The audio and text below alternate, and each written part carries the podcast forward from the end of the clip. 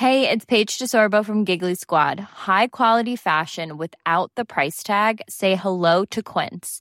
I'm snagging high-end essentials like cozy cashmere sweaters, sleek leather jackets, fine jewelry, and so much more. With Quince being 50 to 80% less than similar brands. And they partner with factories that prioritize safe, ethical, and responsible manufacturing. I love that. Luxury quality within reach. Go to quince.com slash style to get free shipping and 365 day returns on your next order. Quince.com slash style. Entrevista. Bueno, y continuamos desde la Feria Internacional del Libro y me da mucho gusto saludar a Fritz Glock, eh, Glockner. Él es escritor, historiador y periodista quien nos va a platicar sobre su más reciente libro. Muy buenas tardes, ¿cómo está? Hola, ¿qué tal? Muy, bien, muy bien, muchas gracias, muy buenas tardes. Gracias. Fritz, cuéntanos un poco, tú tienes más de 20 años eh, de historiador que los has dedicado pues a entrelazar estas letras que recorren pues parte de tu vida familiar y también esta exhaustiva investigación que haces y que has hecho durante todos estos años sobre los mecanismos de represión que el Estado ha utilizado contra los grupos opositores. Cuéntanos de qué va. Así es, querida. Bueno, evidentemente, de pronto es esta historia que se había venido negando constantemente los gobiernos priistas nunca aceptaban la existencia de la guerrilla en México.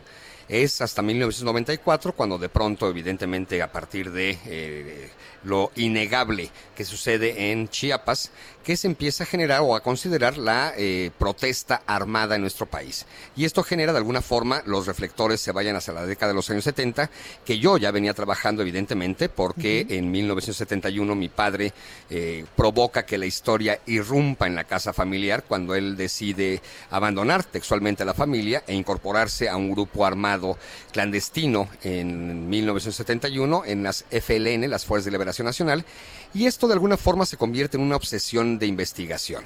¿A qué me quiero referir? Que todos tenemos un tipo de huella de dolor, por decir de alguna manera. Claro. Y en mi caso, el abandono del padre se convierte en la huella de dolor debido a que cuando, después de que cae preso, dos años y medio después, en 1974, te percatas que esta historia nadie la está contando.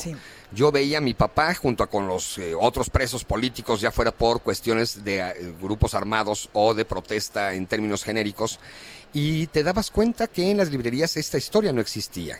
Y entonces es cuando... Historias que se viven en muchos estados del país. Eh, bueno, querida, te quisiera yo contar, por ejemplo, de que el, primer eh, desaparecido político en América Latina no se da en Argentina, en Uruguay o en Brasil, se da en México, ah, en mayo de 1969, y peor aún, el primer vuelo de la muerte que se practica en América Latina no se da en Argentina, como lo dieron a conocer los argentinos en 1983, sino se da en 1972, en las costas del estado de Guerrero de nuestro país. ¿Por qué vuelo de la muerte, Fritz? Los vuelos de la muerte eran estos vuelos que llevaba a cabo el ejército mexicano, donde a los detenidos por cuestiones políticas, los trepaban a un avión, les colocaban unos pequeños zapatos de cemento, unas losas de cemento, para arrojarlos desde las alturas al océano.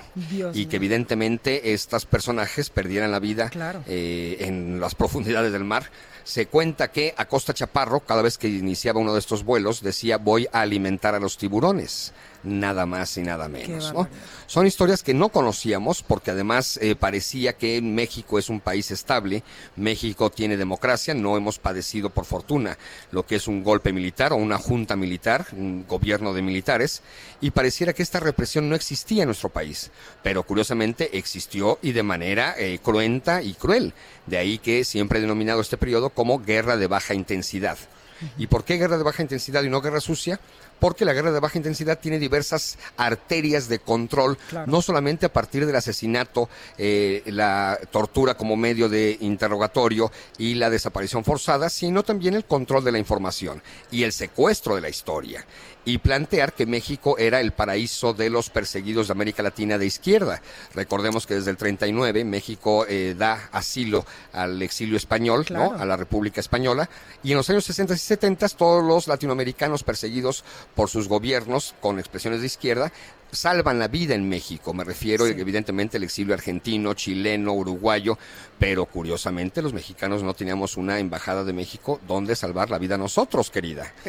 Y esta historia era negada, digamos. ¿no? Exactamente, Fritz. Y yo soy parte de este exilio español que pues mis, mis abuelos llegaron aquí a Veracruz y después pues ya se diseminaron por, eh, por varias ciudades del de, eh, país. Pero también quiero eh, preguntarte, Fritz, tú dices la historia de la guerrilla en México 1968-1985. La guerrilla en México pues sigue funcionando en estos momentos, ahora evidentemente ha evolucionado, pero pues hay muchos grupos que todavía están defendiéndose del Estado mexicano y que son catalogados así, como guerrillas. Actualmente, hasta hace tres años, según informe de algún miembro de Seguridad Nacional, me planteaba que existían hace tres años 19 diversos grupos subversivos, incluyendo evidentemente al STLN, que es muy conocido, obvio, al EPR y al ERPI y habían otros más, digamos, ¿no? Yo creo que en la actualidad, eh, debido a cómo ha estado la situación y que gana de alguna forma una expresión de izquierda el Ejecutivo Federal y que no hemos tenido noticia de ellos, yo me quiero imaginar que están en una actitud como lo tuvo, como la estuvo en 1917 el líder campesino eh, Rubén Figueroa, que estaba, que fue zapatista y que luego fue un líder agrario asesinado en 1962. Eh, este líder agrario en el 17 le dijo a sus combatientes zapatistas, eh, entierren las armas por si de pronto necesitamos volver a tomarlas eh, ellas y vuelven a florecer. Yo creo que existe de alguna u otra forma una situación de expectativa a ver qué está sucediendo con el actual gobierno y que estos grupos armados no están actuando como venían haciéndolo de alguna u otra manera, ¿no? Que ahora los conocemos también, eh, Fritz, como por ejemplo los grupos de autodefensa en Michoacán o en Guerrero y en otros estados del país, ¿no? Que no sería guerrilla, querida, ¿no? Esos grupos de autodefensa corresponden, digamos, a eh, la actuación ante la inactividad de seguridad del Estado mexicano, ¿me explico? Sí. Yo creo que habría que diferenciar y evidentemente habría que diferenciar la violencia ridícula que de pronto tenemos en nuestro país, ¿no?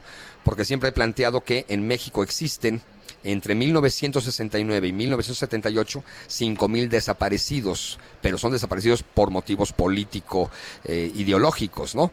Que no tiene que ver con el desastre que por desgracia estamos padeciendo hoy en día, esta pesadilla. Pues ah, exactamente, pues ahí lo tenemos, Fritz Glockner, un poco complicado tu apellido para mí. También para mí, no te preocupes. Ah, no, bueno, ya, ya no me sentí tan mal. Oye, Fritz, muchísimas gracias, escritor, historiador y periodista. Y yo los invito, por supuesto, a que lean Los Años Heridos, que me imagino yo que muchos de nuestros papás, incluso nosotros, pues nos vamos a identificar con estas historias que nos cuentas en este libro. Claro, es una historia, quisiera yo, eh, antes de, despedirme, es una historia muy narrativa, es contar la historia, ¿eh? No es una historia académica, es una historia donde se cuenta y se crean personajes y se generan ambientes.